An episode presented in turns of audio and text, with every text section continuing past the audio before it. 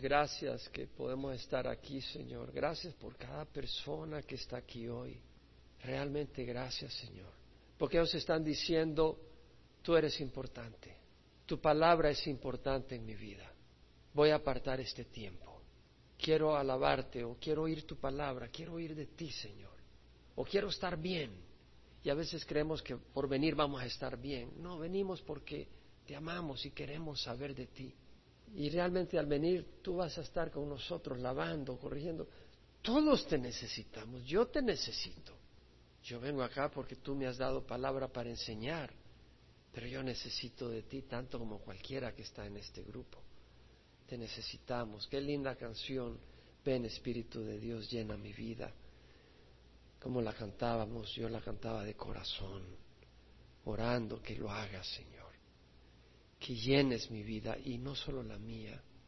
Yo te ruego que llenes la vida de cada uno de los que están acá, porque la vida, Señor, no es abundante sin tu espíritu.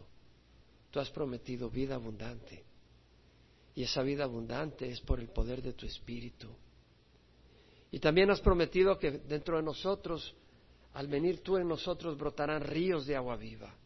Señor, que broten ríos de agua viva de nuestras vidas. Porque este mundo es un mundo seco, muerto, vacío, engañoso. Necesitamos sanidad, necesitamos poder, necesitamos amor. Solo vienen de ti, Señor. Necesitamos tu Espíritu Santo. Aquí estamos, Señor. Dijiste tu palabra, en tu palabra, las palabras que he hablado son espíritu y son vida. Venimos a tomar de, ese, de esa palabra. Venimos a beber de ese Espíritu, Señor. Sabemos que nos darás a beber. En nombre de Jesús. Amén. Seguimos con el capítulo 12 del libro de Romanos. Es una preciosa epístola de Pablo a los romanos. Hemos estudiado ya bastante y he dado bastante resumen, lo he repetido muchas veces. Y en el capítulo 12 Pablo nos invita a vivir una vida consagrada a Dios a vivir en santidad. Y esa vida consagrada quiere decir vivir en una manera que es agradable a Dios. En el primer versículo del capítulo 12, Pablo dice, por consiguiente, hermanos, os ruego por las misericordias de Dios que presentéis vuestros cuerpos como sacrificios vivos y santos aceptables a Dios, que es vuestro culto racional. Y no os adaptéis a este mundo, sino sed transformados mediante la renovación de vuestra mente para que verifiquéis cuál es la voluntad de Dios, lo que es bueno, aceptable y perfecto. Debemos de ser renovados, seamos transformados mediante la renovación, renovados en nuestra mente. Esa transformación viene por la renovación de nuestra mente a través de la palabra de Dios. Y esa palabra de Dios nos revela, por medio de Pablo, a través del poder del Espíritu Santo, cómo hemos de vivir porque un sacrificio es una ofrenda que se dedica a Dios. Entonces nosotros somos un sacrificio vivo, una ofrenda dedicada a Dios. Todos acá, si hemos venido a Cristo, estamos llamados a hacer una ofrenda dedicada a Dios, a vivir para Dios, a los propósitos de Dios. Y en el capítulo 12 Pablo nos enseña del 12 al 14 cómo se vive como cristiano, cómo se piensa cómo se actúa, cómo se sirve, cómo se siente como cristiano. Yo quiero pausar un poquito antes de continuar en el capítulo 12, haciendo meditar algunas cosas. Una, somos templo del Espíritu Santo. Pablo en 1 Corintios dice, ¿no sabéis que vuestro cuerpo es templo del Espíritu Santo, el cual está en vosotros? Y que tenéis de Dios y que no sois vuestro, por precio habéis sido comprado. Por tanto, glorificad a Dios en vuestro cuerpo y en vuestro espíritu, los cuales son de Dios. Glorificad a Dios en vuestro cuerpo. Nuestro cuerpo debe de glorificar a Dios. Estamos renovando nuestra mente para transformar nuestra vida y vivir una vida que glorifica a Dios. Somos templo del Espíritu Santo, el cual está en vosotros. No sois vuestro. Por precio habéis sido comprado. Por tanto, glorificad a Dios en vuestro cuerpo y en vuestro espíritu debemos de glorificar a Dios en nuestro cuerpo. En la primera epístola de Juan, él escribe, mirad cuán gran amor nos ha otorgado el Padre para que seamos llamados hijos de Dios. Y esto es lo que somos, por eso el mundo no nos conoce. Amados, ahora somos hijos de Dios y no se ha manifestado lo que habremos de ser, pero sabemos que cuando Él se manifieste seremos semejantes a Él porque le veremos tal como Él es. Entonces eh, Juan acá nos dice, amado, mirad cuán gran amor nos ha otorgado el Padre para que seamos llamados hijos de Dios. Entonces, si somos hijos de Dios, debemos de comportarnos como hijos de Dios. Si llevamos el nombre de hermanos menores de Jesucristo, y hijos del Padre debemos demostrar esas características que mostró Jesucristo. Así como en una familia tuve los rasgos, mira, tienen la misma nariz, tienen los mismos ojos, son parientes, son hermanos. Y de la misma manera nosotros debemos de llevar las características de Jesucristo en su comportamiento. Y eso es lo que nos está enseñando Pablo en Romanos 12 al 14. ¿Cuál es ese comportamiento que caracterizó a Jesucristo? Jesucristo mismo dijo, vosotros sois la luz del mundo. Nosotros, como canales de Jesucristo y de su Espíritu Santo, vosotros sois la luz del mundo. Una ciudad situada sobre un monte no se puede ocultar, ni se siente una lámpara y se pone bajo de un almud, sino sobre el candelero, para que ilumine a los que están en la casa. Así brilla vuestra luz delante de los hombres, para que vean vuestras buenas acciones y glorifiquen a vuestro Padre que está en el cielo. Entonces vemos de que el Señor nos está diciendo, el Señor mismo Jesucristo, es de que nosotros debemos de reflejar buenas acciones, un comportamiento, una actitud, una manera de sentir y de pensar que trae honra a Dios. Santiago dice ser hacedores de la palabra y no solamente oidores que se engañan a sí mismos.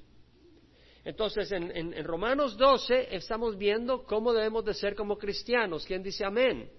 Lo hemos estado estudiando, hemos estado digiriendo esto. Llevamos varios domingos, creo que en Romanos 12 llevamos nueve domingos. Yo digo, wow, no hemos tirado tanto tiempo. No es que quiera hacer una maratón, pero realmente hay mucha sustancia que he sentido la necesidad de desarrollar. Y el Señor nos ha alimentado a través de esa palabra. Ahora bien, los discípulos de Jesucristo tenían a Jesucristo, caminaron con Jesucristo, escucharon a Jesucristo, vieron a Jesucristo, recibieron el amor de Jesucristo y fueron cobardes. Pedro le negó. En más de alguna ocasión hablaron lo que no tenían que hablar. Señor, ¿por qué no mandas que venga fuego del cielo y caiga sobre esta aldea? Porque no te recibieron. Señor le dice, ustedes no saben de qué espíritu soy, son. O sea, hablaban fuera del lugar, a veces no entendían las cosas, aunque estaba Jesucristo con ellos. Y por eso el mismo Jesucristo antes de partir les dijo, es necesario que yo me vaya, porque si no me voy el consolador no vendrá a vosotros, pero si me voy os le enviaré, para que cuando Él, el Espíritu de verdad, venga, os guiará a toda la verdad. La verdad es más que un concepto, la verdad es una persona, Jesucristo. Y la verdad es, además de conocimiento de la verdad, el poder vivir esa verdad, el poder entender lo que significa ser cristiano ser seguidor de Jesucristo. Eso es conocer la verdad, eso es ser guiado a la verdad. Entonces Jesucristo entendía que aunque los discípulos habían conocido y visto la verdad, no podían vivirla, necesitaban poder de lo alto. Y ese poder viene por el poder del Espíritu Santo. Él dijo, recibiréis poder cuando el Espíritu Santo descienda sobre vosotros y me seréis testigos en Jerusalén, Samaria y hasta los extremos del mundo. Entonces necesitamos no solo que Jesucristo esté a la par nuestra, necesitamos el Espíritu Santo para poder transformarnos y darnos el poder de vivir la vida de cristiano. Amén. Entonces Romanos 12 es inútil si no tenemos el Espíritu Santo para vivirlo. Es una instrucción que se llega acá pero que no se manifiesta en nuestras vidas. Necesitamos al Espíritu Santo. Es lo que he estado pidiendo para nuestra congregación. Lo pedimos en la montaña, ¿se acuerda? Los que estuvieron en la montaña. ¿Respondió el Señor? Respondió, respondió. Porque la palabra del Señor nos aclara eso. El Señor Jesucristo dijo, si uno que es padre, su hijo le pide pan, ¿acaso le dará una piedra? Si le pide un pescado, ¿acaso le dará una serpiente? Cuando ha pedido un pescado, si pide un huevo, le dará un escorpión. Si vosotros siendo malos sabéis dar buenas dádivas a vuestros hijos, ¿cuánto más vuestro Padre Celestial dará el Espíritu Santo a quien se lo pida? Necesitamos el Espíritu Santo, no importa que seamos jovencitos o mayores. Puede ser tan mayor como yo o tan jovencito como un niño de 10 años.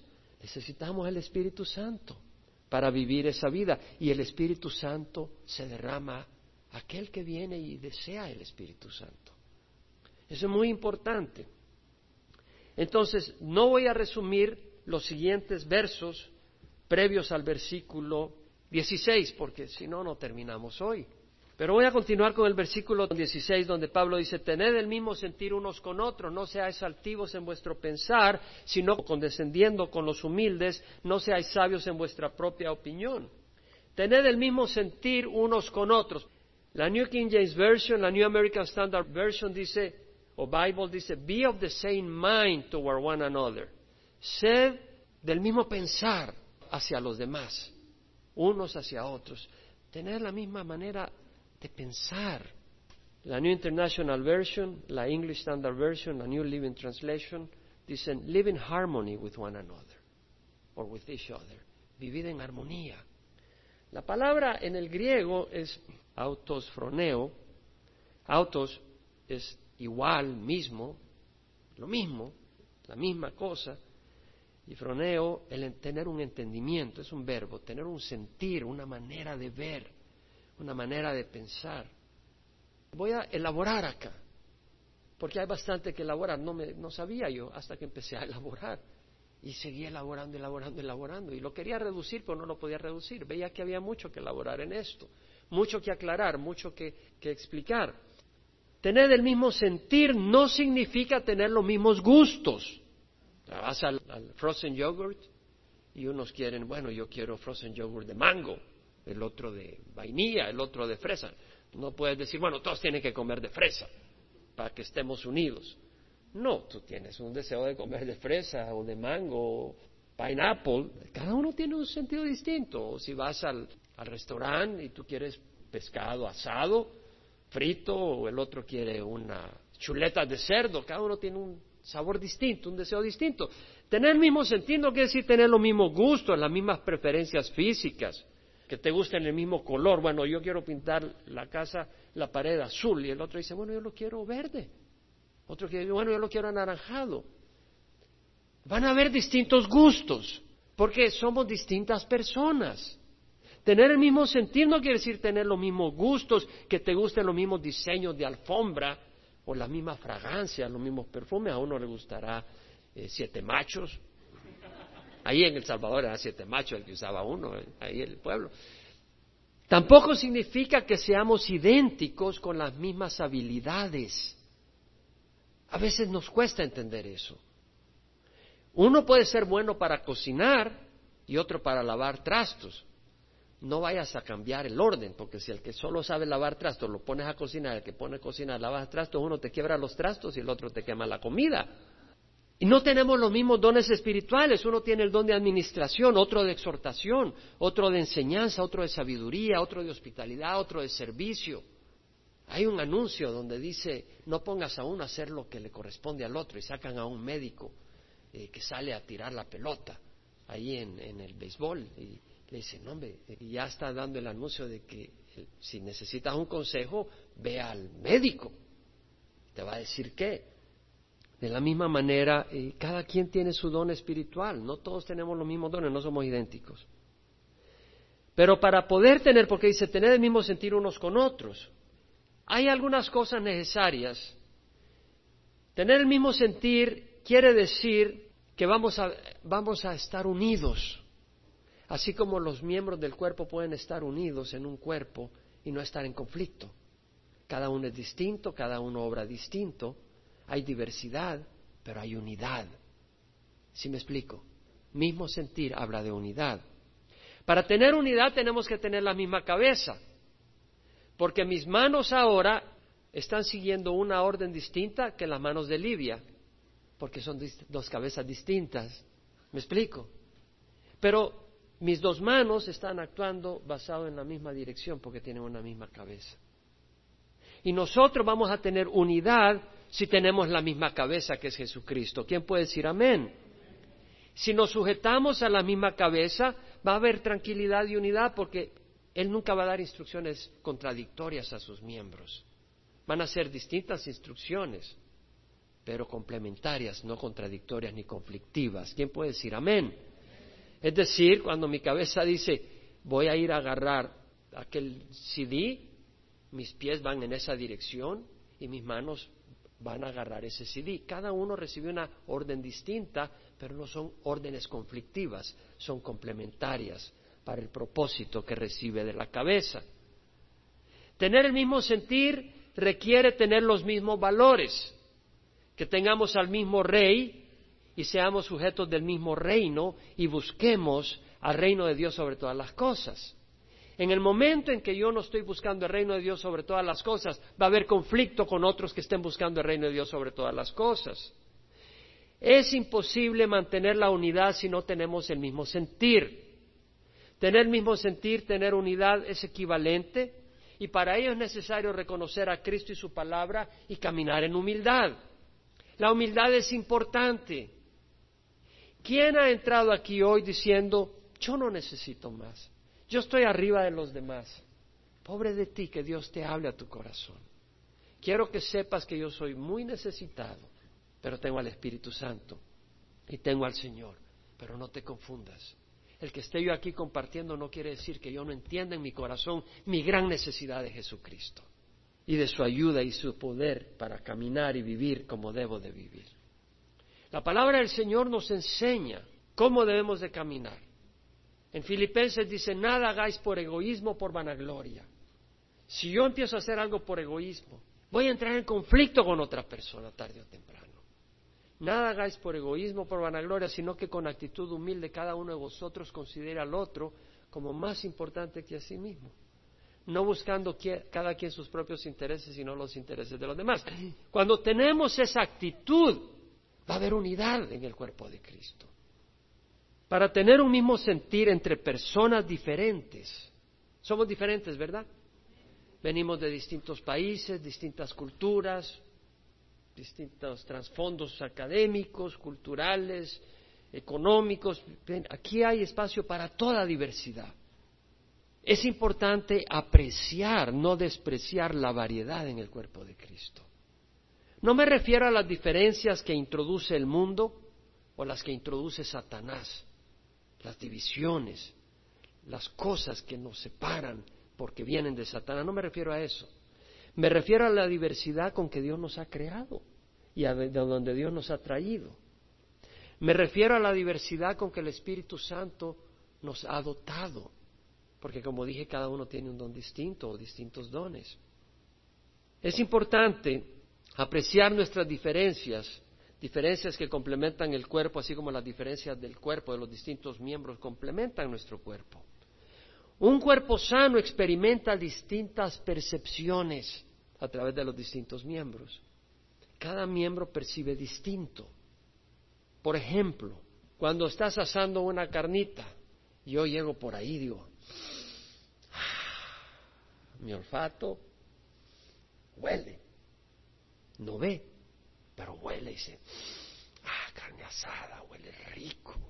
Los ojos ven y ven así la rojito con un poquito quemadito por ahí.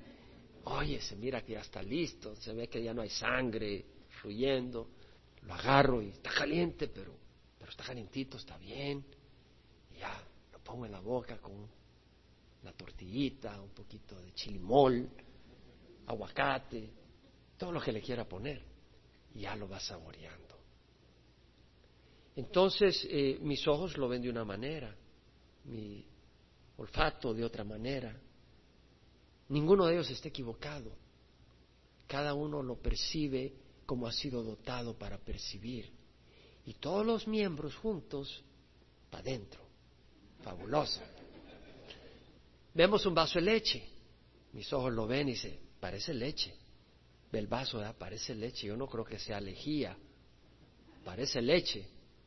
Pero vamos a ver. Ya lo agarras con la mano, está helado, qué bueno, va a estar refrescante. ya lo vas acercando y mm, me huele rancio. Déjame ver. Esto está rancio, no te lo tomes. el ojo hizo su parte, la mano, el tacto hizo su parte. Pero el olfato hizo su parte que nos dijo, hay algo malo acá. Y los labios hicieron su parte y dijeron, eso está rancio, esto hay que botarlo, esto no nos va a nutrir. Entonces vemos cómo cada parte funcionó y quien tenía que hacer su parte y discrepar, no realmente en forma antagónica, pero dando adicional luz, sirvió para beneficio del cuerpo. Entonces vemos que tener el mismo sentir no quiere decir que no hagamos nuestra labor. Tal vez alguien tiene el don de hospitalidad y tal vez alguien tiene el don de servicio y viene alguien a la iglesia y el de la hospitalidad lo recibe con gran abrazo y el de servicio se mueve para traerlo aquí y allá y todo. Pero alguien tiene el don de discernimiento, de espíritus. Dice, aquí hay algo malo, pastor algo me, inquieta. Y el pastor en oración y, poniendo atención llega a darse cuenta, hay un problema ahí. Están trabajando con el mismo sentir. No está tratando de decir, bueno, lo que yo pienso prevalece. No, estamos cada uno trabajando juntos, buscando la gloria de Dios, no exaltar nuestro don, no exaltar nuestra posición, exaltar a Jesucristo y buscando la verdad y el beneficio, el bienestar del cuerpo de Cristo. Y en ese espíritu funcionamos bien. Somos miembros individuales, personas distintas. La cabeza, Cristo tiene un plan para una persona y otro para otra. Para unos el Señor le puede poner en el corazón pasión por los musulmanes de Arabia Saudita. Para otro pasión por la comunidad hispana en Orange. Para otro pasión por la palabra de Dios, editar estudios bíblicos, ser un instrumento para que la palabra fluya a todo el mundo. A cada uno le dará tal vez un ministerio distinto. Eso no es motivo para conflicto. A veces, sin embargo, diferimos por nuestra imperfección. A veces diferimos porque estamos en proceso de transformación y somos imperfectos. ¿Quién puede decir amén a eso? Y, cuando diferimos en esas cosas tenemos que tener cuidado. Debemos de mantener un espíritu humilde. Y si discrepamos, hacerlo respetuosamente y amistosamente. No con beligerancia, no con enemistad, no con animosidad, no con enojo, no con un espíritu divisivo y conflictivo, sino orando para que Dios nos dé unidad. Hay cosas fundamentales, sin embargo, en las que es difícil mantener unidad. Hay cosas en que podemos estar de acuerdo que estamos en desacuerdo. ¿Sí me explico? Y podemos estar de acuerdo en que estamos de desacuerdo en forma amistosa. Por ejemplo, vamos a pintar el templo. Hermano, vamos a pintarlo azul. Otros dicen, no, yo creo que el azul es un color un poco fuerte, la comunidad se puede sentir inquieta, pongámoslo rosado, nombre rosado, no dice otro estar loco, pintémoslo blanco. Y hay discrepancia porque hay distintos puntos de vista. Bueno, se va a tener que tomar una decisión donde va a haber un poco de desacuerdo. Y se tomará la decisión diciendo, bueno, estamos en desacuerdo con algunos, pero estamos de acuerdo de que eso no es tan importante y que Dios se va a glorificar y que vamos a hacer la decisión sin espíritu conflictivo. Algunos van a ser complacidos porque es el color que quieren, otros no van a ser complacidos, pero a quien buscamos complacer es a Jesucristo. Y entonces, si tú no saliste complacido, no importa, sé complacido con humildad que muestres aceptando la decisión que se tome. Ese es tener el mismo espíritu, tener el mismo sentir. Pero hay veces donde no podemos tener el mismo sentir. Hay veces donde va a haber conflicto.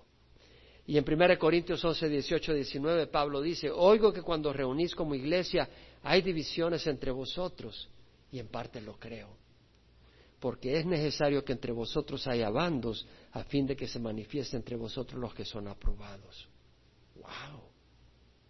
O sea, a veces el enemigo se mete y tú tienes que purgar lo que no está bien, no abrazar inocentemente lo que no está bien. En 2 Corintios 6 puedes ver a Pablo diciendo, no estéis unidos en yugo desigual con los incrédulos. O sea, hay situaciones donde no va a haber unidad. Dice, ¿qué asociación tiene la justicia y la iniquidad? A veces hay situaciones donde es iniquidad, no puedes tener unidad con eso. ¿Qué comunión tiene la luz con las tinieblas? ¿Qué armonía Cristo con Belial? ¿Qué tienen en común un creyente con un incrédulo? Hay situaciones fundamentales donde no podemos estar de acuerdo. Hablaba con alguien hace un par de días y estábamos hablando un poco de política. estaba tratando de convencer hacia cierto partido él. Y yo le decía que me sentía que no tenía alternativa. Estoy hablando como persona, no diciéndole a ustedes qué hacer. Desde el punto de vista de, de lo que veo, desde el punto de vista político. Y le digo, oye, ¿qué piensas de tener un presidente que sea mormón? Le dije, le, aventé la pregunta. Y me dice, bueno, me dice, Romney, cree en Jesucristo, Obama no. Y ya no, ya no continué. Pero yo tuve una discrepancia profunda. Porque una persona que es mormona no cree en el Jesucristo que yo creo. Es un distinto Jesucristo. Los demonios creen que Jesús existe. Los musulmanes creen en Jesucristo, que es un profeta, que fue un profeta. Creer en Jesucristo es creer en el Hijo de Dios vivo, lo que Él dijo, sus palabras, quién es Él, es distinto. Entonces hay cosas donde no hay unidad, porque hay divergencia fundamental. Ahora, esa persona es mi hermano y él sí cree en Jesucristo, en el Jesucristo que yo conozco, pero estaba tratando de empujarme a que fuera republicano con Romney. Y yo estaba diciéndole que no veía ninguna alternativa y estábamos ahí en una conversación interesante. Pero bueno, olvidándonos de política, porque no es el tema que estoy quiero tratar, en nuestra fe hay situaciones que son fundamentales, que son claves, donde no puede haber unidad. Yo no tengo unidad cuando alguien me dice, adoremos al Señor, pero vamos a adorarle a través de María vamos a orar a través de María. Le digo, lo siento, no, no puedo tener unidad contigo. Tengo una divergencia seria, porque Jesús dijo, venid a mí, los que estáis cansados y cargados. Jesús dijo, orad de esta manera, Padre nuestro, si pedís algo en mi nombre. Digo, nadie tiene más compasión que Jesucristo, ni María, ni José, ni Juan, ni los apóstoles. Tengo que tener una divergencia seria en esas cosas. Si alguien me dice, mira, vamos a hacer penitencia para que el Señor nos perdone nuestros pecados, perdona. No puedo, tener unidad contigo, con tu servicio, porque ya Jesús cubrió mis pecados. Ya Él pagó por mí. No puedo tener unidad. Bueno, continuamos, Romanos 12. Tener el mismo sentir unos con otros. No seáis altivos en vuestro pensar. No seáis altivos en vuestro pensar, sino condescendiendo con los humildes. No seáis altivos. La New International Version, do not be proud the New American Standard Bible, do not be haughty in mind. La palabra es el froneo, tener entendimiento, sentir, pensar. Y altivo, la palabra quiere decir alto, elevado, exaltado, con brazo elevado en señal de poder. Y lo que está diciendo es eh, una altura que implica diferencia en posición. Si algo es elevado es porque está arriba de algo que es inferior, que está abajo. ¿Sí me explico? Cuando dice algo está alto, está alto en relación a algo. Y lo que está diciendo es no seas creído, no seas petulante, no seas eh, presumido, presuntuoso, engreído, envanecido, arrogante. No pienses que eres superior a otros. Ah, no, es que mis papás nacieron en México. Yo soy chilango. No, eso no te hace superior. Te crees más porque tal vez tienes la piel blanca, pelo rubio, ojos azules, o te crees superior porque tus padres vinieron de Europa, o no, los míos vinieron de Rusia. Bajo tu piel blanca, negra, amarilla, circula la misma sangre roja. Nadie tiene sangre azul que yo sepa. Y cuando esté azul, preocúpate. Si está azul tu sangre, preocúpate, y hay serios problemas. No pienses que tú eres alguien muy valioso e indispensable para Dios y que los demás no son nada, que los demás son insignificantes. Ah, no, es que Dios me usó poderosamente. Estaba ahí, habían diez mil personas y les hablé de Jesucristo y, nueve mil quinientas noventa y nueve recibieron al Señor. Y yo ya soy alguien. O, no, yo tengo tres doctorados si te crees algo porque tienes educación académica o muchos dones espirituales, Pablo dijo, ¿quién te distingue? ¿qué tienes que no has recibido? Y si lo has recibido, ¿por qué te jactas como si no lo hubieras recibido? De hecho, imagínate que viene el Dios del universo y te da todo esto en tus manos. Y tú dices, qué bueno, me quedo con ello para mí. Seria responsabilidad el día del juicio. Si tienes mucho, mucho se te pedirá de cuenta. ¿Qué tienes que te distingue? Dios no hace acepción de personas. No seáis altivo en vuestro pensar, sino condescendiendo con los humildes. La palabra humilde acá, alguien que no está muy elevado sobre el suelo, eso es lo que quiere decir literalmente, tapeinos. Alguien que no está elevado sobre el suelo, alguien humilde de espíritu, no vanaglorioso, alguien decaído, bajo cargas, medio quebrantado, cabizbajo un poco, alguien tal vez pobre económicamente, desposeído. Para asociarse con los, con los, humildes, con los desposeídos, con los pobres, con los deprimidos, es necesario ver a las personas no como el hombre los ve, sino como Dios los ve. Primera de Samuel 16, 7, el Señor dice a través, le, le habla a Samuel, le dice, Dios ve no como el hombre ve, porque el hombre mira la apariencia exterior, pero Dios mira el corazón. Entonces, seamos condescendiendo con los humildes. Y la palabra condescendiendo eh, literalmente quiere decir ser llevado con, experimentar con otros una fuerza que te jala en la misma dirección. En otras palabras, ser parte, estar en el mismo barco con ellos, asociarte con ellos. Asociate con los humildes. Es un problema cuando en Latinoamérica a veces en algunas iglesias tienen el concepto de vamos a tener esta iglesia en esta zona de ricos y en esa zona de ricos no llega gente pobre. Yo creo que es un problema. Está bien si en una zona de ricos ponen una iglesia. Gloria a Dios. Pero que pueda ir todo mundo y que se pueda sentar uno con el otro sin hacer distinción. Y que no sea un club selectivo donde en ese lugar los de tal color de piel o los de tanto dinero pueden tener mejor aceptación. Eso no es de Dios.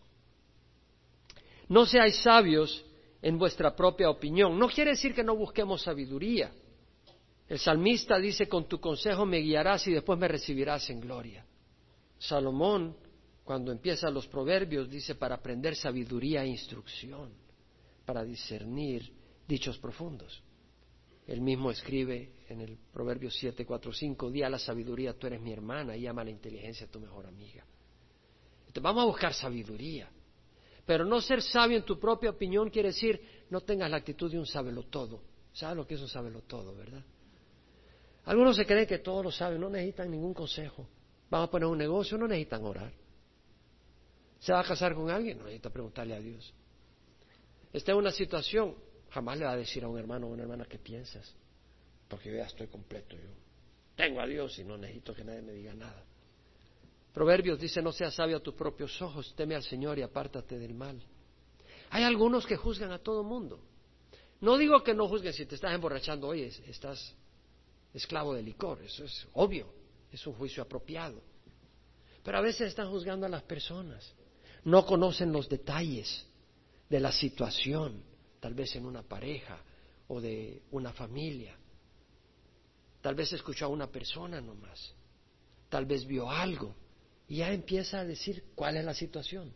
Ya empieza a juzgar a fulano y a mengano y, a dar la receta y la solución. No se puede. Solo Dios conoce. Solo Dios conoce. Escucha el consejo y acepta la corrección para que seas sabio el resto de tus días. Es necesario escuchar consejo sobre todo el bíblico, lámparas a mis pies tu palabra y luz para mi camino, dijo el salmista. Muchos son los planes en el corazón del hombre, mas el consejo de Jehová permanecerá. Tenemos que buscar de Dios, amén. Tenemos que buscar del Señor, eso es lo que tenemos que hacer, buscar el consejo de Dios, no sea sabio en vuestra propia opinión. Ahora, luego dice, nunca paguéis a nadie mal por mal. Respetad lo bueno delante de todos los hombres, nunca. ¿Qué quiere decir nunca? Nunca. Nunca paguéis. En El Salvador decíamos, me la vas a pagar. Ah, de esta no te sales. Me la vas a pagar. Es decir, has hecho esto, como quebrar, es decir, es como que si hubieras quebrado algo fino, vas a tener que pagarlo. ¿Sí? Y Pablo usa la palabra pagar, que quiere decir exactamente pagar un salario, una deuda. Tú me diste, me dijiste, hiciste, yo te pago con esto. Esa transacción no la bendice el Señor. Nunca paguéis a nadie mal por mal, a nadie. No se aplica a fulano y a mengano, pero a este sinvergüenza, a este sí le tengo que dar dos golpes.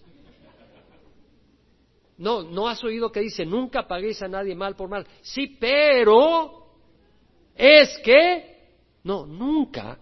¿Qué quiere decir nunca? ¿Cómo? ¿Qué quiere decir nunca? Nunca. ¿A quién? A nadie. Que Dios nos ayude. ¿Quién necesita el Espíritu Santo para nunca a nadie? Yo necesito el Espíritu Santo para nunca a nadie. Porque a más de alguno lo desnuco sin el Espíritu Santo. Nunca a nadie. Que Dios nos dé la gracia. Y malo es cacos, quiere decir malo de naturaleza, una manera de pensar, sentir, actuar mala, problemática, perniciosa, dañina, malvada, perversa, maligna, maléfica, gravosa, injurante, ofensiva. Uy. Nunca paguéis a nadie mal por mal. Es decir, si alguien nos calumnia, nos va a doler, ¿verdad? Pero no por eso vamos a calumniar a esa persona. ¿Podemos decir amén? Si alguien nos insulta, o oh, tú me dijiste esto, ah, yo déjame buscar en el diccionario. Y esto, pa, pa, pa, pa, ¿Qué significa? No, pero es así. No, no le insultamos. Si alguien nos hace sufrir, no por eso, pues me hizo sufrir, ahora yo lo voy a hacer sufrir lentamente. Si alguien nos hizo perder dinero, no por eso vamos por ahí, le, le, le desinflamos las llantas al carro, le pinchamos las llantas. ¿Quién ha sentido a veces el deseo de hacer eso? Sea honesto. Yo lo he sentido, tengo que confesarlo. Yo he sentido a veces el deseo de pincharle la llanta a más de alguna persona. Si no tuviera Cristo, ya hubiera roto varias llantas, hermano. Respetar lo bueno delante de los hombres, de todos los hombres, es decir, considerar lo bueno. Y la palabra bueno es calos, no cacos, calos, que quiere decir hermoso, noble, digno, algo que merece mención, algo que es digno de alabanza digno de admirar, honrable, excelente, moralmente bueno. Lo que está diciendo es respetar lo bueno delante de todos los hombres, es que en lugar de rebajarnos a la actitud de los malvados, busquemos considerar la actitud de Cristo, el carácter de Cristo. ¿Quién dice amén? Los cristianos debemos de caracterizarnos por cosas buenas. Cuidado con juegos de video que resaltan la violencia, la venganza, la crueldad, eso no debe ser nuestro entretenimiento. No debemos de contaminarnos con ninguna forma de inmoralidad o maldad. Respetar lo bueno delante de todos los hombres.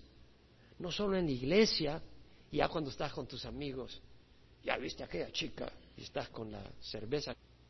Debemos de considerar lo que es bueno delante de todos los hombres, es decir, lo que es bueno. Lo... Ahora, a veces es imposible, porque a veces la gente se burla porque vienes a la iglesia. Y tal vez tú piensas de que el matrimonio debe ser entre un esposo y una esposa, en un hombre y una mujer, no entre homosexuales, y ya tienes un puño de gente que se levanta contra ti por eso, pues mala onda. No por eso voy a decir, ok, voy a aceptar el matrimonio entre homosexuales. No. Tenemos que mantenernos firmes en nuestros principios fundamentales. Pero hay cosas que son buenas delante de todos los hombres. Ayudar a una persona en necesidad es buena delante de todos los hombres en la sociedad. No lo hagas para que ellos te alaben. El celebrar el 4 de julio y darle gracias a Dios por la independencia del país. Gloria al Señor. Por la libertad que gozamos, es bueno delante de la sociedad. Si es posible, en cuanto a vosotros dependa, estar en paz con todos los hombres. Si es posible, a veces no es posible. ¿Quién puede decir amén? A veces no es posible. A veces es imposible ponerte en paz con algunas personas porque hay discrepancias fundamentales. Pero no por eso estés en guerra tú con esa persona. No busques el conflicto, no le eches gasolina al fuego. Pero dentro de tu parte, haz lo que puedas para tener paz. Pero no a costa de Cristo. Está en paz con todos los hombres. Amado, nunca os venguéis vosotros mismos, sino dar lugar a la ira de Dios, porque escrito está, mía es la venganza, yo pagaré, dice el Señor. ¿Cuánta? Nunca. Nunca os venguéis. Exacto, nunca nos vengamos. Dad lugar a la ira de Dios, es decir, Dios es justo, Dios es juez, Dios es Dios de las venganzas. El salmista dijo, Dios de la venganza, soy Dios de la venganza, resplandece, levántate, juez de la tierra, da su merecido a los soberbios. Si nosotros no recibiríamos la sangre de Jesucristo, nosotros ahí estaríamos recibiendo venganza de Dios.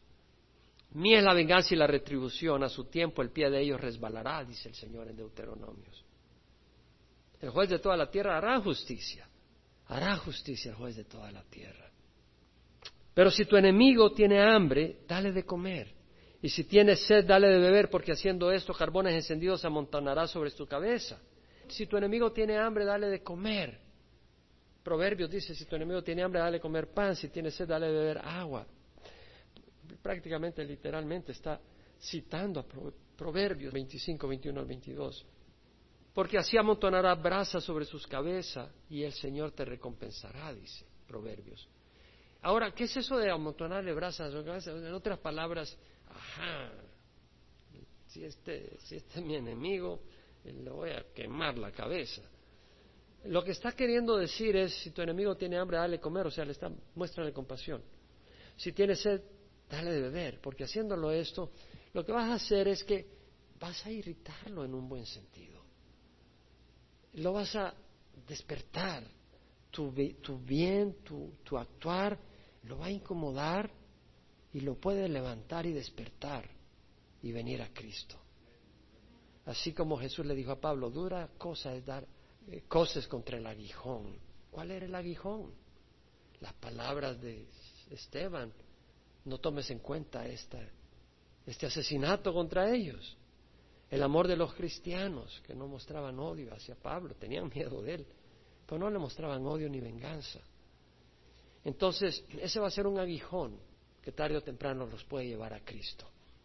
Y luego dice, no seáis vencido por el mal, sino vence con el bien el mal.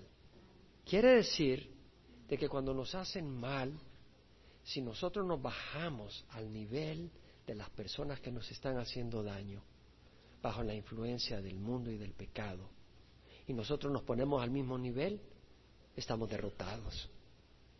¿Cierto o no? Estamos derrotados. Hemos sido derrotados en la batalla. Hay una batalla. Viene el enemigo y nos insulta. Viene el enemigo y nos da un golpe. Y venimos nosotros y vemos la manera de hacerle daño a esa persona. Nos estamos poniendo al nivel de él. Estamos actuando no como Cristo quiere que actúe, sino como Satanás quiere que actúe. Y en ese momento ya estamos derrotados. Pero si empezamos a decir, Señor, dale arrepentimiento. Señor, ayúdale a esa persona. Y si nos pide un vaso de agua, le damos un vaso de agua. Si lo vemos con hambre, no lo ignoramos. Si hacemos eso, el Señor puede transformar a esa persona. No seáis vencidos por el mal, sino vence con el bien el mal.